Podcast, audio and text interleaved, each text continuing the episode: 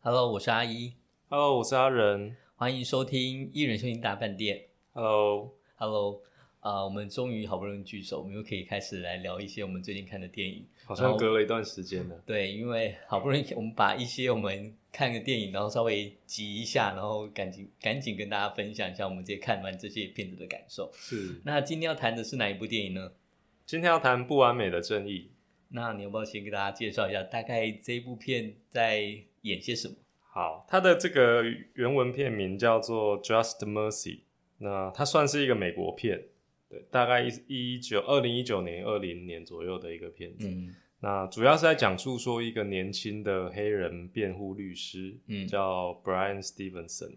对，然后他是一个哈佛大学刚毕业的法律系学生。嗯哼那他接到一个，他是出生阿拉巴马州，嗯，诶，还是不是？反正就是他出生一个黑人社区，然后是他接到一个呃冤案的一个对象，嗯对那这个冤案的对象叫做 Mike Water，嗯哼，对华华特特，也就是所谓的华特案。对，华特案在美国历史上一九八七年那个时候是一个算蛮有名的案件，是，对，那他主要被控的理由就是他杀害了社区的一个十八岁女子，嗯哼，对，那当然是是我们会称它做冤案，就是好像在这个片子里面会慢慢跟我们说，在这个案子里面没有充足的证据可以证明说 Water 就是杀害他的凶手。是的，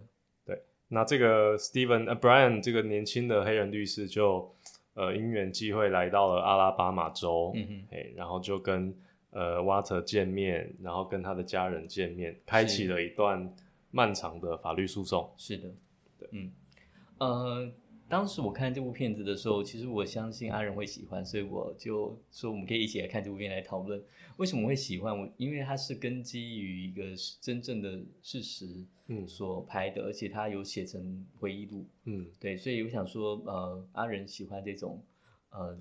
有有呃文本、有文本，多重文本的这种状态，然有后转化，对对对，然后我想是说，嗯，我们可以一起来看看。那因为这部呃电影它是基于史实，然后它整个这样拍出来，我觉得它呃当在看这部影片的时候，其实就可以预期它应该是一个好的结果，对，就嗯不会是一个不好的结果。因为如果是一个不好的结果，它会变得是一个很像空诉的一个一个电影，但是它就我们可以知道它是个冤案，但是应该是有平反的。对，嗯所以我就抱持这种心情往下看，所以就觉得啊，当然正义一定会必胜啊，然后然后会感受到中间一些心情的转折。对，所以你当时在看这部电影的时候，你有什么样的感觉吗？呃，整个片子给我感觉就是很平稳，嗯对，就是相较于其他可能更呃催泪或煽情的这种法律片是或是法庭片，嗯对它这它这部片里面其实并没有用太多很很很戏剧化的事件，对哎大部分都是这个律师就是一一走访，嗯或者是这个律师他自己进监狱探访啊，然后去黑人社区探访。嗯，很相较之下是蛮平实的去嗯描绘说这个年轻的黑人律师他自己的感受，嗯以及他看到的这些诶、受到冤屈，或者是说因为自己黑人身份在法律这个程序里面受到很不公平对待的这些人。所以嗯，其实听到这边，我相信嗯，听众应该可以理解说，其实这部片就谈的是美国很典型的种族议题跟司法正义的问题。嗯嗯，那当我们在看这部片的时候，你就可以知道说，当你在看之前就知道你一定要碰到这些比较困难的部分。现在在拍这种类型的影片的时候啊，呃，他会非常的重视影片本身之外所带来的文化遗憾，也就是说，电影拍成这个样子，但是电影所呃投射的时空，不论在一九八几年那个嗯华特案的时候，你要拍拍对那个时候的样子，但是同时你要顾虑到现在可能二零二零年这个时观候众观众的会怎心么解情读，对嗯嗯，嗯所以我可以理解他这部片为什么要拍的那么的平稳，因为他不能不能乱乱搞， 不能 脱离那个呃观众的期待，对，就是观众期待说。呃，我们会希望说黑人的权益是能够伸张的，嗯那正义是往一个更好的方向去走。那你不能太过煽情，那呃，所以很多东西，我觉得他他把它弄得很平平稳稳的，所以很多事情就是别觉得你可以预料得到。那我觉得这个是它的好处，也是它的限制，它的限制，因为它不能像其他商业电影说它有过度的渲染，它顶多只能找一些比较帅、比较美的演员来拍真实事或是实比较知名的演员呃对，嗯，那但是它其他能够做的这些调动，它它没办法有太多的变化。对，那呃，你刚才有特别谈到说，其实这部电影的时候是可以免费在网络上观看。对，可能因为这个呃，片商是华纳兄弟嘛，对，然后我看了一些文章是写说，当时候二零二零年刚好是那个弗洛伊德案，对美国这个诶、黑人男性被枪杀，就是被是被白人警察枪杀这个对重大新闻案件的时候，所以可能片商也就因应这样的一个时局，就对把这一部片在很多串流平台上面都让大家可以免费的看。其实就是在呃我们所知名的 Black Lives Matter Matter 的那个运动。那我也看到了很多，就是关于这部片会有谈到说，其实有一些大型的呃公司，它会呃包场让员工去看，让员工知道说，其实呃公司是支持这个 Black Lives Matter，、嗯所以这部片它有点像是一个宣导片，对，呼应那个。二零二零那个我时代觉的得背是，就景是它并不是很教条的宣导对片，就是它还你还是可以把它当成是一个呃剧情电影来嗯看，但你也会知道说它现实生活里面呃有这样的人物跟事情是，然后它影片最后也把当时候一些就是真人真事的新闻画面啊，对，然后他们在好像美国听证会上面，这个 Water 跟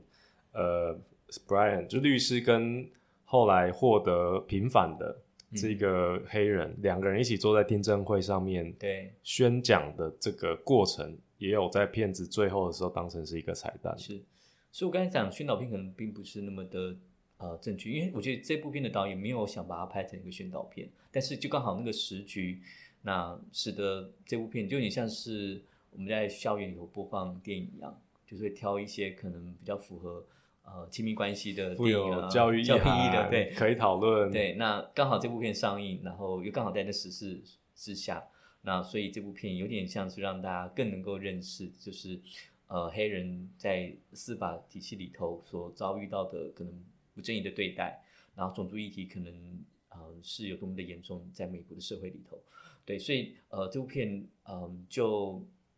我我刚才特别讲，就电影本身它呃拍摄有它自己文本的意涵，但是它在这个刚好在这个社会时局下面，它又赋予了一个新的意义就在，是推出的时候、上映的时候，对嗯，环境里面发生的事情也变成是我们在看片的时候会一并考虑进去的对事情。对，所以呃，这部片的呃有意思，我觉得可能安仁会喜欢的，就是它有一方面又有这个主角本人的回忆录，一方面又有导演再重新再诠释过一次啊、呃嗯这个回忆录的文本，以及它这个东西文本最后散播在这个社会里头，社会里头又有一个新的转移，然后呢又飘来飘海来到台湾，由于我们那个串流平台。到台湾的时候，我们台湾的观众又有一个新的 新的观点对于这部电影。对，所以我觉得他这部电影的，呃，如果真的要谈，它其实有不多不蛮多的意思在里头啦。嗯，我我会想到就是，其实正是因为它是一个基于史实去拍的片子，嗯所以我我反而会比较在意，就是说他的演员在表演或是诠释的时候，比如说你那个律师，或者是比较是站在反方的嗯检察辩方的，呃，就是支持要控告控是诉这个呃 Water 的这这一派，嗯，或是当时候的阿拉巴马的警方，就是嗯在电影里面要诠释这种比较呃不正义或者对是比较反派角色的人，有时候很容易会变成是很工具性，或是对嗯它就是一个样板这样子。那的确也有一些评论会觉得说，好像在这个影片里面把就是警政的那种腐败并没有表达的很清楚明很清楚，嗯，对，然后也让对方的律师好像最后的这个扭转，好像很突然，或是比较戏剧性。对方应该是检察检察官检察官，检察官的察官嗯，你刚才你说你也特别看到一个黑人的评论是指对，就在一篇文章里面写到，就是说这个片子在可能从他一个黑人观众的眼中，会觉得里面最令他印象深刻的角色，反而是在片中被处死刑、送上电椅嗯的那一个越战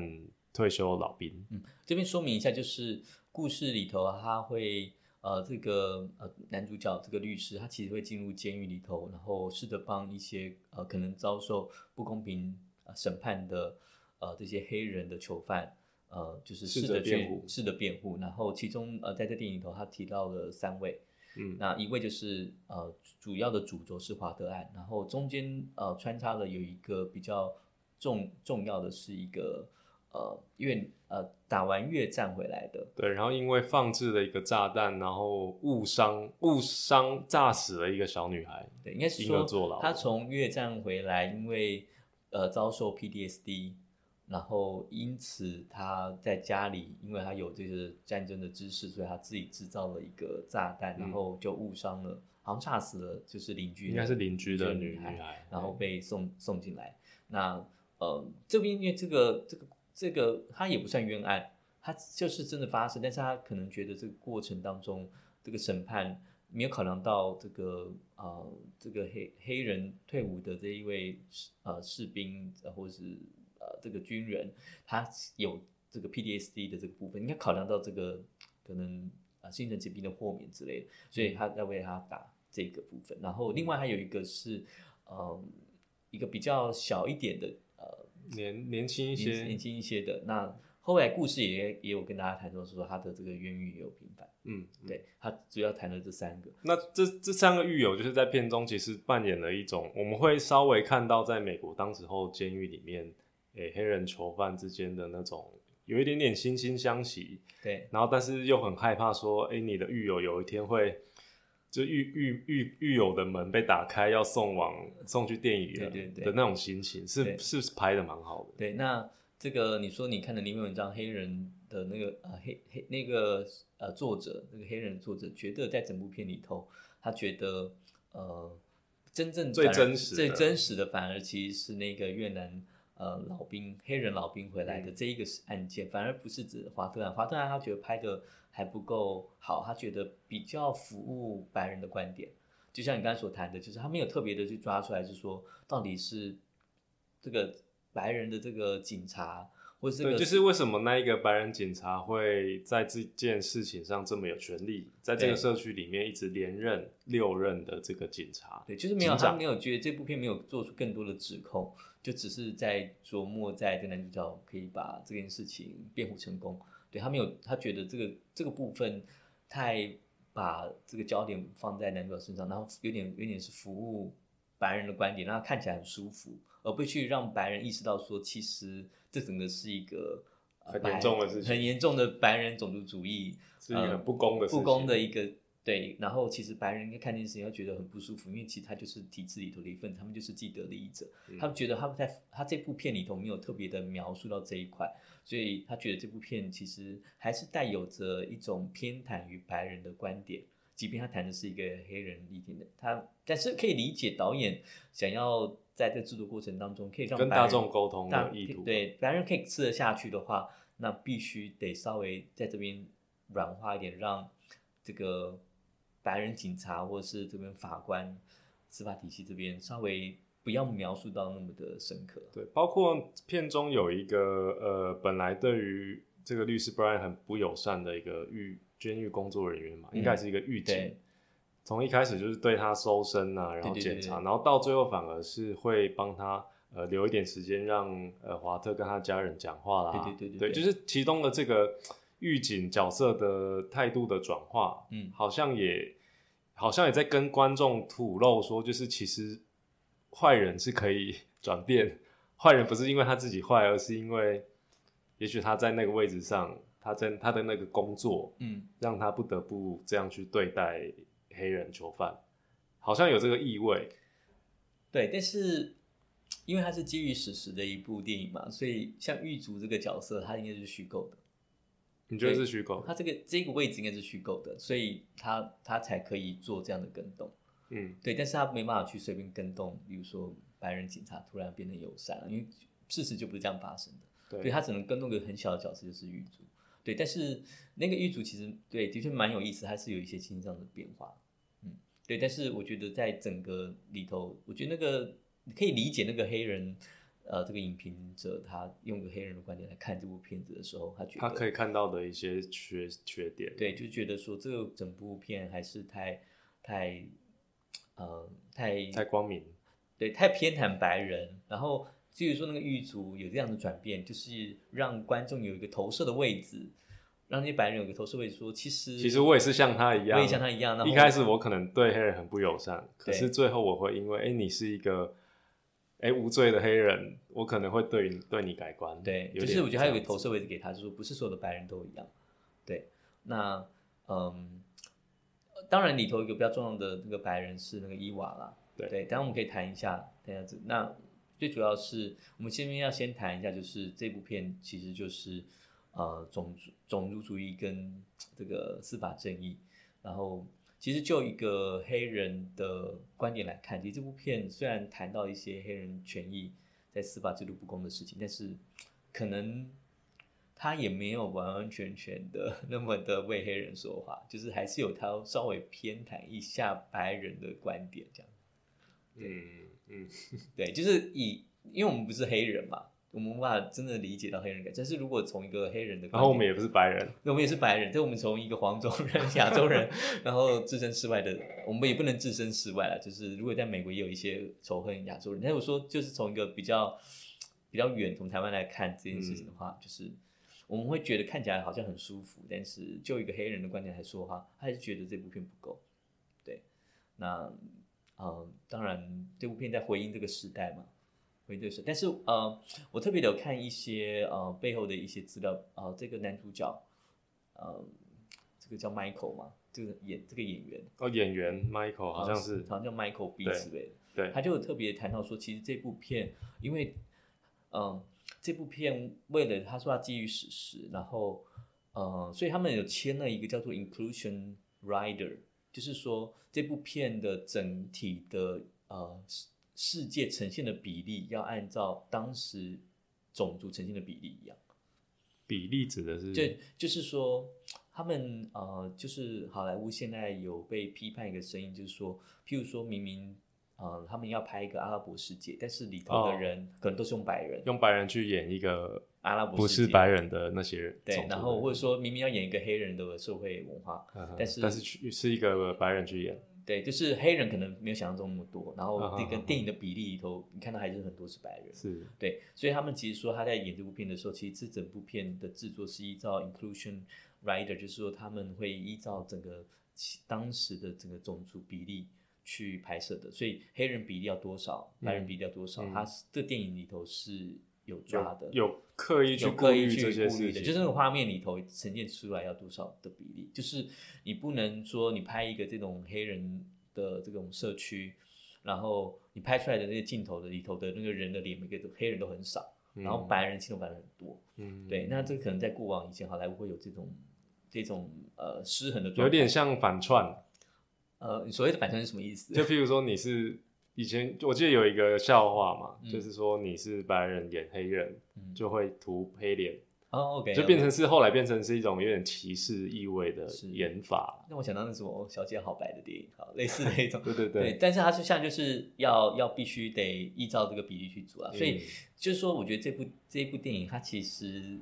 呃，我觉得它很战战兢兢的，就很很稳，呃，平稳地试着去要周全的顾虑到观众，然后演员、时代，他们现在连制制作过程都必须得回应，就是黑这个呃这种黑人运动所所要的要所求，倡议的事情，对，就像说，呃，不论是性别运动或是这种种族的运动，那这种好莱坞的制作，你你不能太过的去偏偏颇往某一个地方倾倒。像好莱坞就叫政治正确嘛，所以嗯它在整个就是文本，然后包括制作的过程，然后最后他们拍成成品，回应这个社会的方式，然后我觉得就是的很很公允的去做这件事情。对，但是当然还是对于一个真正呃黑人的权益，一个黑人观点来说的话，就是这样的公允，反而对于他来说是一个倾斜。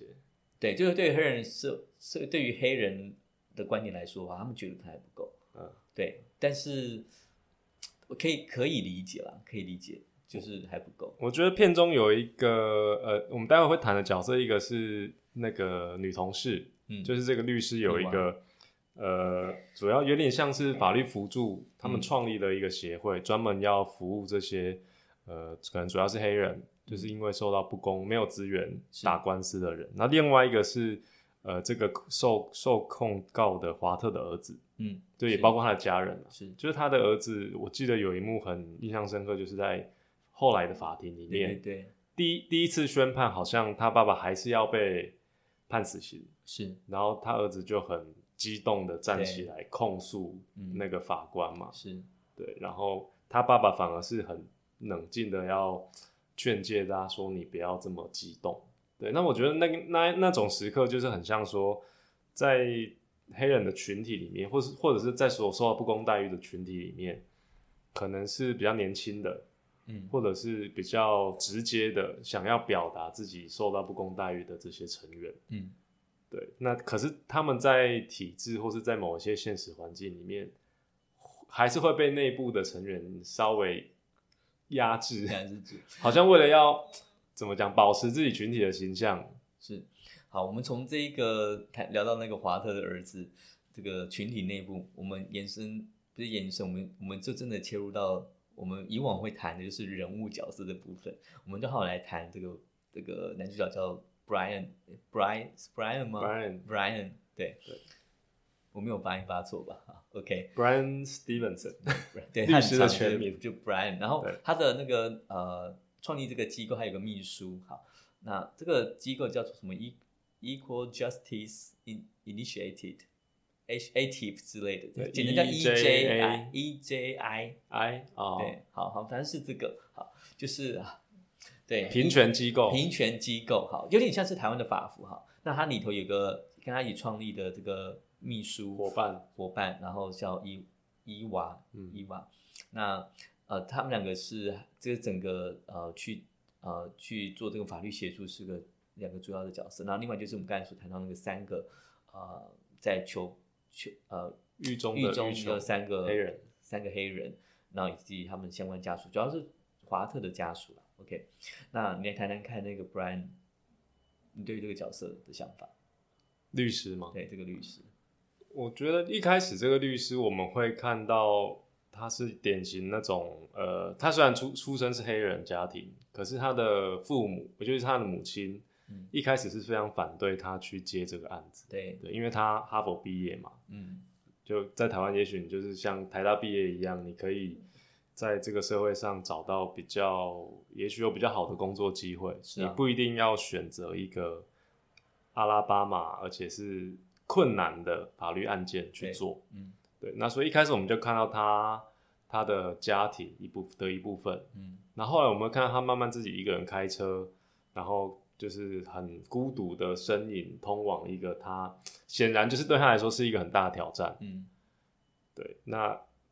一方面我们也看到，就是你会觉得到底是什么在支撑他要这样做？嗯，对，然后后来我们在剧情里面也慢慢发现，哦，他的人物塑造里面有一些是告诉我们他的家里面嗯，也有成员，可能是应该是祖父吧，嗯，就是或是对某一辈有受到。好像是这个部分细节我忘了，但是他在跟那个狱卒呃那个监狱里头囚犯在讨论的时在谈的时候，好像有自我记录到这一块。对，就是虽然好像他自己本身并没有受到很严重的不公的对待，嗯可是他的家族成员里面是有的，对，所以所以可能这一个部分变成他一部分的的动力，那另一部分我们就看到他的伙伴嘛，就是这个 Brie Larson 演的伊伊娃，嗯，对，这个伊娃也是有自己的家庭，是就是他有他的白人先生，他的小孩，对，对，可是他也是义无反顾的 投入这个，感觉是完全是要服务黑人群体的的一个倡议机构。对，对，然后你就看到哦，原来开始好像这个 Brian 不是孤军奋斗，嗯，对，然后在这个两个人合作的过程里面，呃，一开始欲求也不接受他们，嗯，对，因为欲求不觉得这个是一场是可以成功的嗯的战争这样子。对，所以大概我我对于这个 Brian Brian 他当然演就演员来说，他的外形也是算是你也不能说算是特别俊俏，或者是或是可特以别了，我觉频得繁很，我觉得俊俏的俊俏，我觉得好算俊俏， 俏，偏俊俏。对，对对对，然后他的演技演出的方式也不是那种很夸张的嗯表现，是的，对，就是好像会给你一种很诚恳嗯的一个年轻人的样子。嗯嗯对，那包括他为了要要去狱中见这些囚犯，他也要把自己打理的很、嗯对。很像一个专业者嘛，就是他就是一个专业律师。呃，我觉得我在看这两个角色的时候，因为我觉得整部片子要显示出他两个是很坚定的在执行整件事情，对，所以我没有觉得他们两个人的心境有很大的变化，反而是他们遇到很多困难，然后都很努力想办法解决。我嗯觉得在呃一般的这种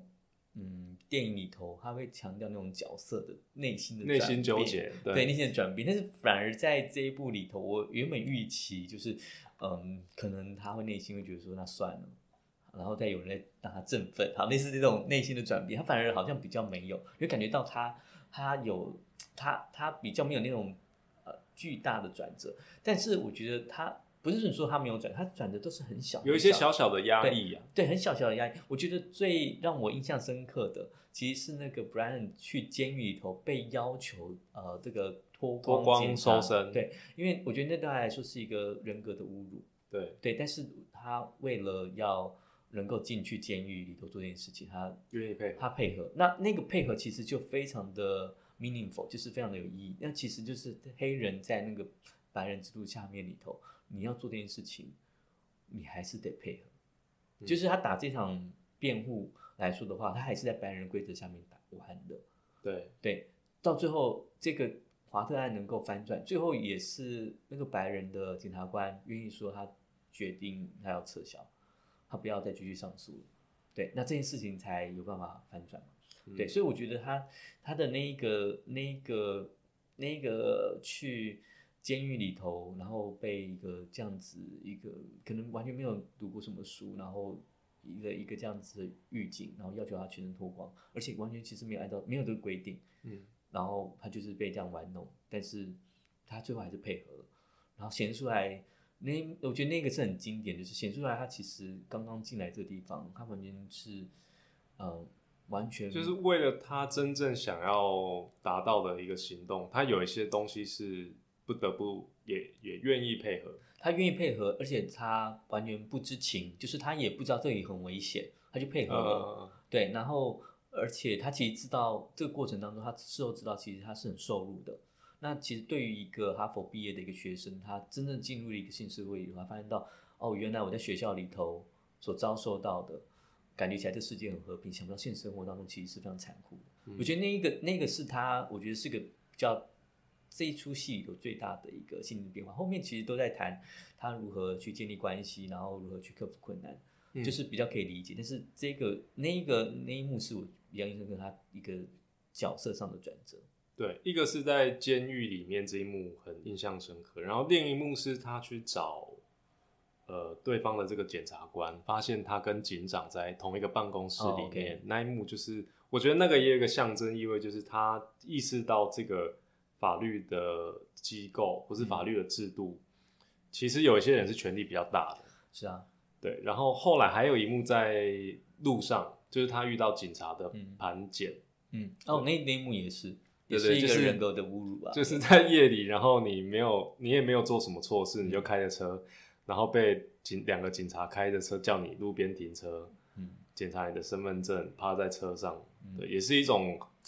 就是对你的警告，嗯对，因为那个时候他已经开始打这个官司，是那警察知道说他是一个会来找麻烦的人，嗯对，然后就有一点像是要警告意味，其实那时候那个警方就很像黑道一样。嗯就是那个样子，我们观众就知道说，那那我自己会好奇说，那华特，哎、不是华特，就 Brian 在嗯那个时候，他就是这个心情会推动他往之后要怎么去行动。对，你可以感觉到他整个过程当中遇到很多阻难呐、但是他就不是那种经济上面一个大转变，就是感他就是真的去感受这个黑人在这个阿拉巴马州的生活是怎样这样子生活着而，且他也没有退缩的感觉。，对对，那就是可以感觉到他的那个坚毅跟勇敢嘛。嗯、那嗯，至于那个呃，他的那个呃助手伊娃伊娃，那你可以感觉到，呃，我觉得，呃，我们后来还知道说，其实伊娃就是因为，啊、她你说那个女明星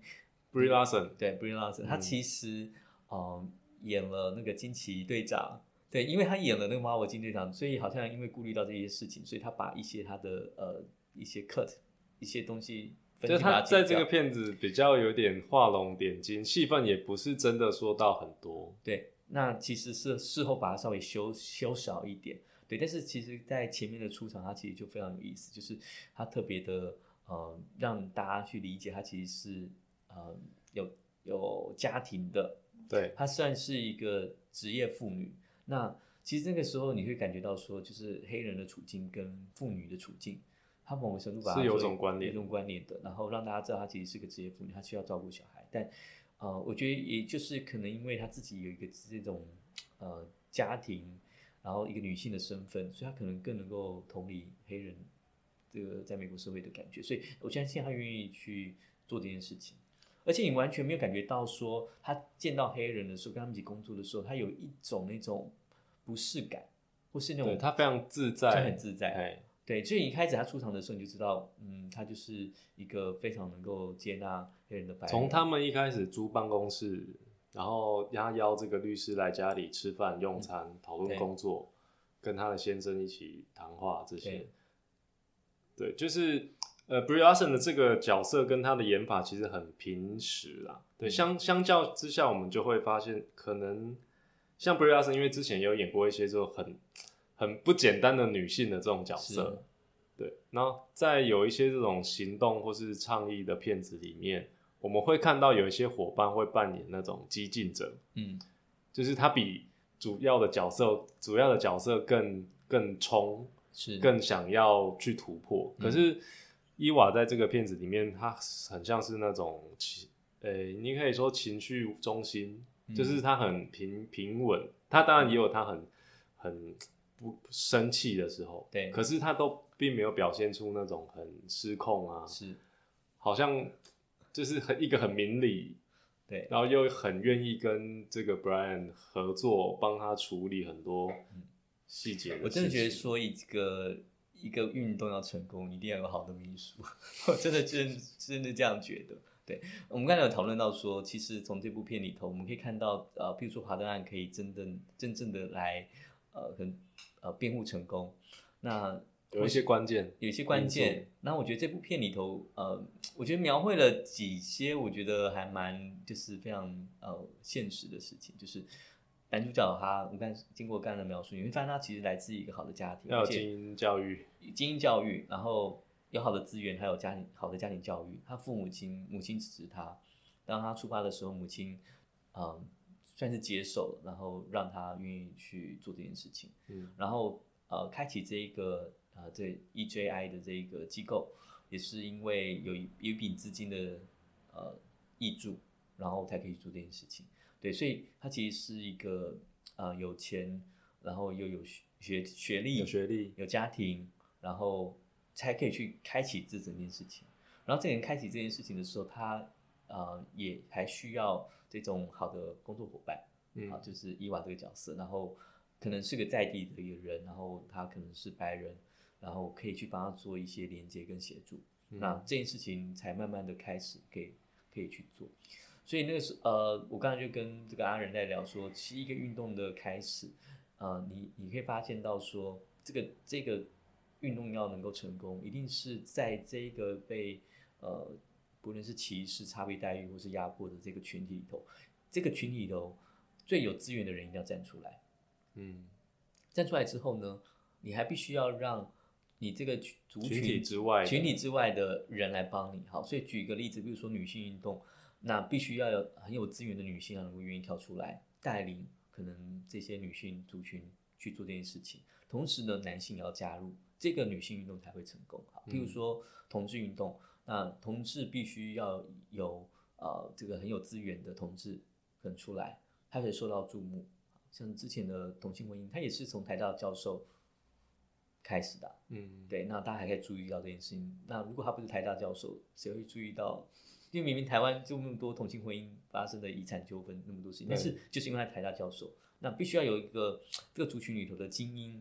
有资源的被呃愿意起身做这件事情，然后被注意到了，然后接下来群体之外，比如说异性恋也愿意也愿意加入这件事情，那这样这个运动才会成功。嗯所以从这个角度去看，就是这部片就是很贴近事实，他把这件事情给试着给勾勒出来，让大家去理解。其实黑人运动如果真的要能够成功，这件事情，嗯，黑人本身的那个呃，可能最拥有资源的那一群人，你必须要站不出可来，能是在运动隐身的。对你必须得站出来。那他们呃，这个。主角的这一个 b r a n 他们家庭，其实以因为以前发生那个事情，所以他母亲当然希望他不要那么的凸显，不要做这些事情，然后我们就好好的安安静静的过生活就好了。嗯但是如果真的要呃运动成功的话，这些人不能这样子安安静静的过生活，嗯他必须得跳出来，然后同时他必须要寻求到群体之外的人愿意协助他们。对，那就是伊娃的角色，那个白人的部分，那愿意投入。但是我觉得不容易的是说，他在就是几次进监狱去去跟呃囚犯讨讲话讨论，就是嗯他不只是跟他受理的这几个黑人囚犯，嗯，他也因为要查查找证据嘛，所以他找了一个关键的那个当初指控 Water 的这个白人，嗯对，因为他可能这个白人的犯人是因为他有一些东西被掌握在对狱方或是警方手里，是所以不得不配合做了一个不实的伪证指控。嗯对，那他也，我们也从他们两个的关系看到一些转变的可能。嗯就是原来这个这个作伪证的白人犯人，并不是一个完全的坏人，嗯，而是因为他就是他也在片中也交代了一些他的心路历程，是他的成长过程，嗯对，让这个角色或让这个事情的推动更有说服力。嗯，嗯，所以我们从我们刚才所谈的那个黑人观点的这个角度，在批判这个电影，在看到我们现在对于这个运动的这个推动，其实需要军体内跟外的合作，可以感觉出来说，嗯，这个 Brian 他其实知道自己加入一个白人的游戏里头，那白人的游戏这件事情决定权还是在白人身上，但是如果推翻那个游戏，他不能完全跟白人作对，他必须要跟白人合作，这个游戏的规则才有可能被推翻。嗯，对某个程度呢，这个很中国的观点，很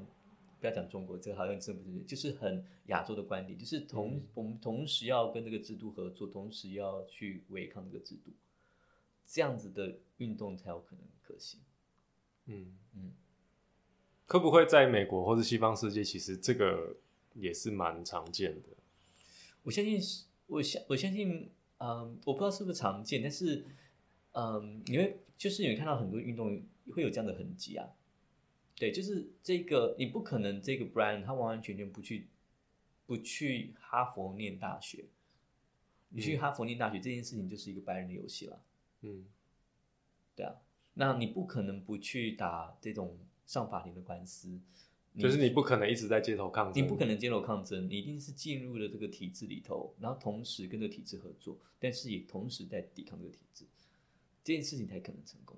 对，所以他必须要拿到律师执照，他必须要进入监狱里头跟这些人对话到，然后拿到这些更多的证据，然后用白人的规则把他们给推翻掉，这件事情才有可能成功，然后才被大家注意到。你不可能一直都是在街头里头跟大家跟大家讲说，就是司法不公，然后都是不正义的，然后黑人权益备受压迫，走上街头，这不会是长久之计。嗯那嗯，你会发现到这个运动，当然呃，街头运动有它的必要性，对它可能可以立刻看到很多让大家注意到这件事情，对。但是你会发现到这呃，像这个 Brian 他这个故事，你就会知道说，真的要能够就是时间拉长的状况底下，就是一审、二审，然后经历经这么多次的审判攻防，就不可能一直都在法院之外。对，那我我觉得有一个蛮有意思，就是他们有去上一个电视节目，嗯哼，就是六十分钟，是对，就是由这个律师去，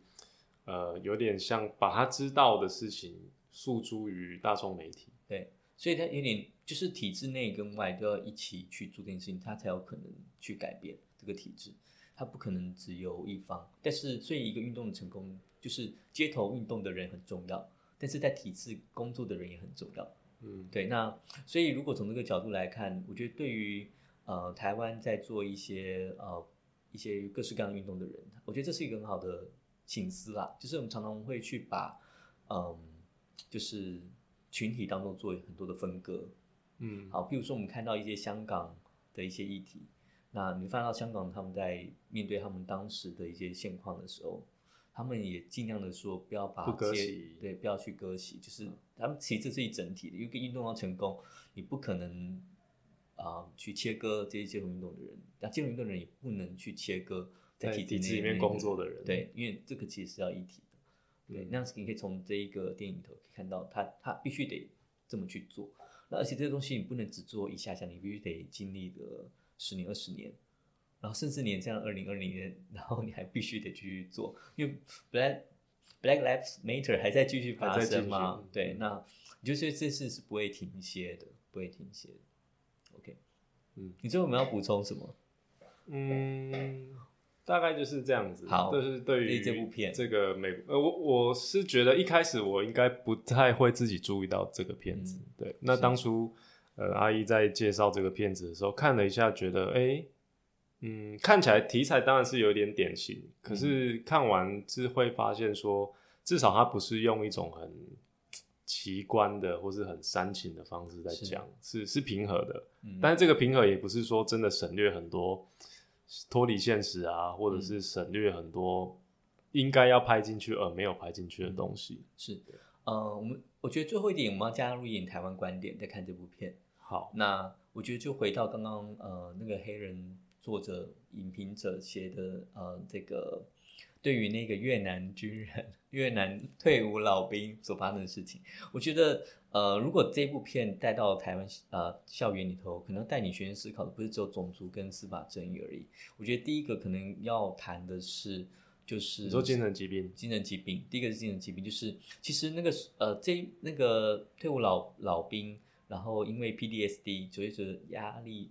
创创伤伤后后压压力力症症候候群群，而致使他没办法好好生活，然后他用他呃军中的学习到的技能制作一个炸弹，对，那他也误伤，就因此误伤了一个小女孩，小女孩。那呃，这件事情如果按照一个法律的程序来说的话，有可能可以因为她的精神疾病这件事情而做一些呃阻抗。呃呃，就是一些阻却事由的一些抗辩，就说他可能有精神疾病，所以、呃、虽然他需要承担责任，但是不是一个完完全全的责任。嗯，那我相信，呃，Brian 在这这个这出剧里的话，其实真正想要为他抗辩是这件事情，不是说他完全无罪，但是嗯最后的结果是最后死刑。对，对，所以，嗯，精神疾病这件事情，嗯，是不是可以可以抗辩啊？这件事情，那在台湾目前的社会来说，我们不太喜欢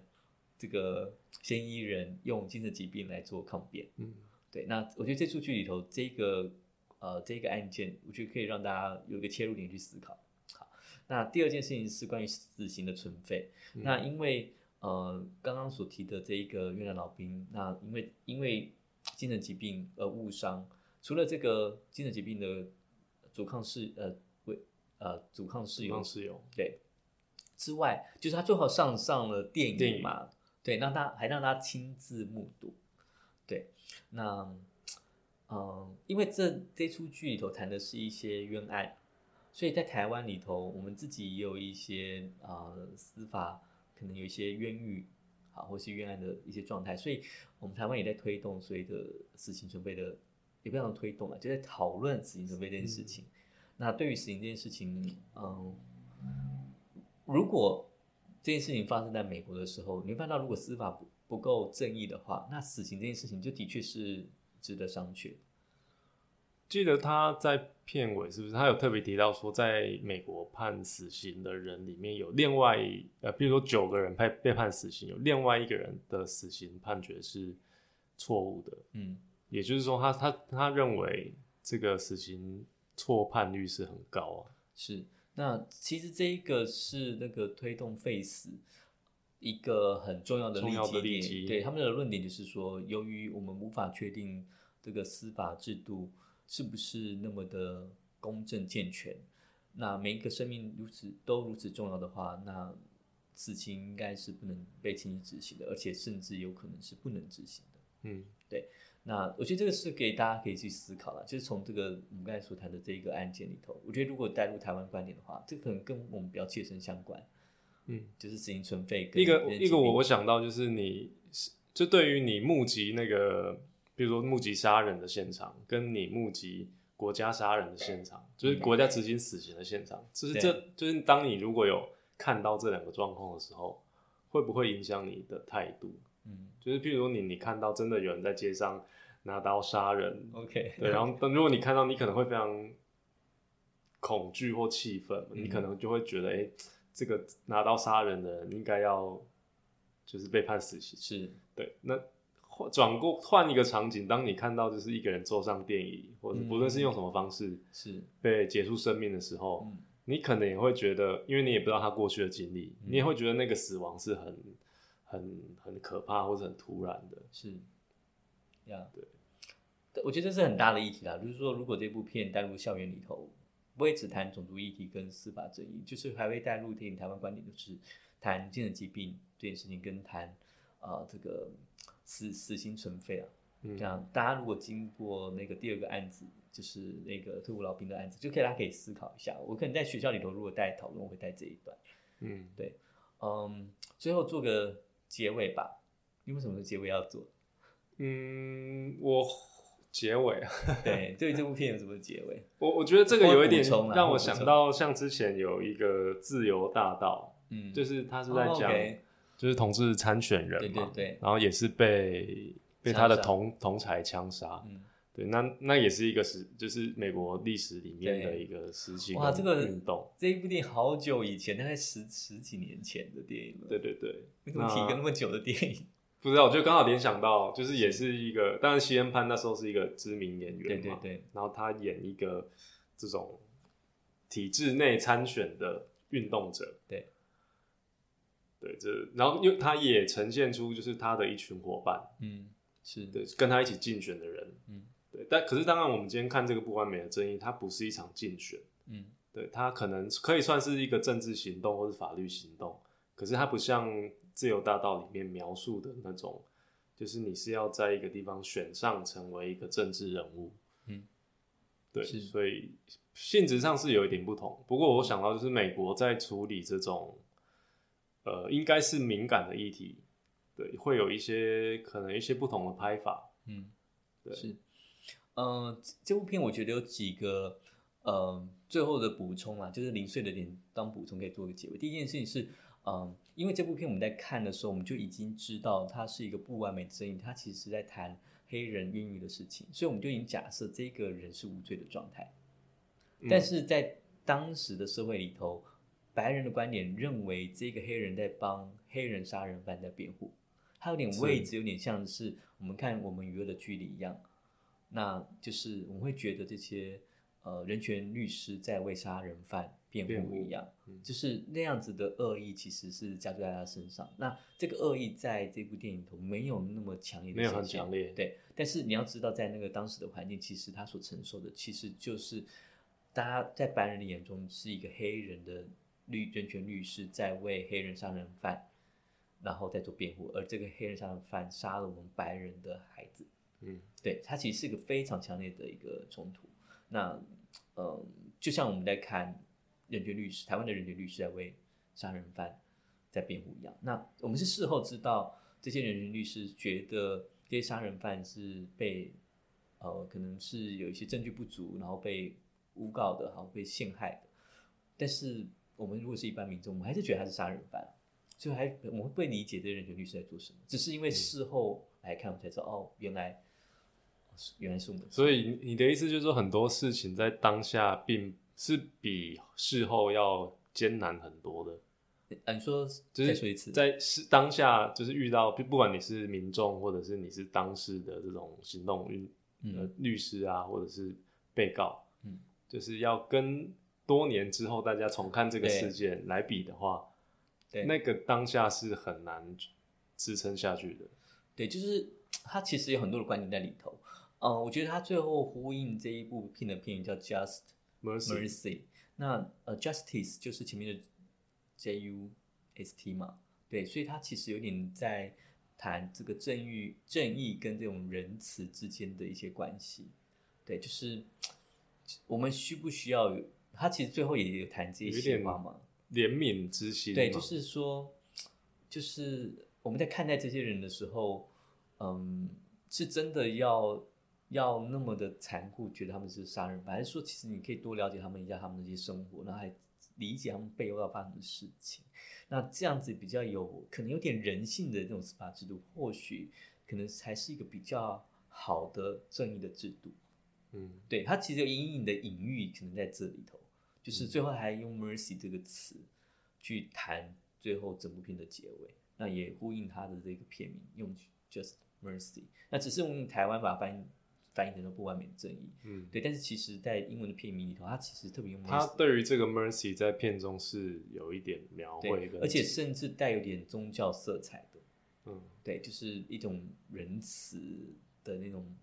呃，宗教怜悯关怀的那种那种态度在看这个呃法律制度。嗯那有有点在呼，有点在呼唤一些这种白人信仰基督教的这种观点。哦我我想起那个文章有一个批评的点，就是片中的音乐，就什是么 片参加中圣乐吗？就是片中有一些音乐使用，他不是很满意，因为他觉得那种呃声线跟呃人声好像太过于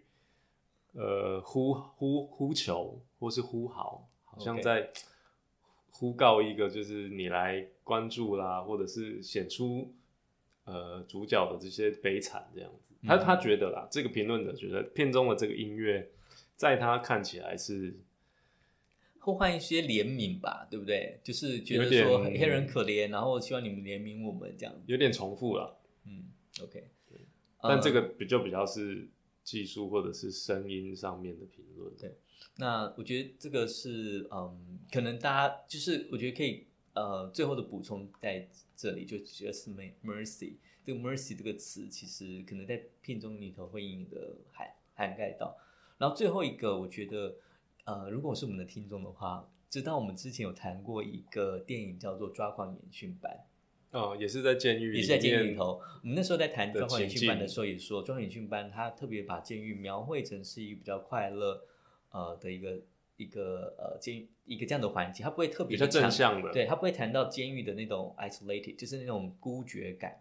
对，但是你看到这一部片的时候，你会发现到，对，就是监狱的孤绝感，那种很典型的状态又出现了。哦，就三个人就关在一个很孤绝的状态，然后隔着这个监那个牢房在对，聊那个天呈现是很令人印象深刻。，对，然后你也看到，如果你比对专门训班里头、监狱里头，它一样会有那一段搜身的过程。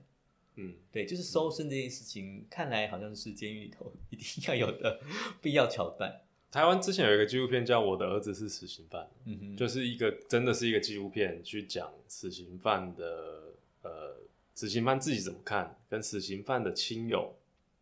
怎么面对自己的亲友是死刑犯的这个是过程。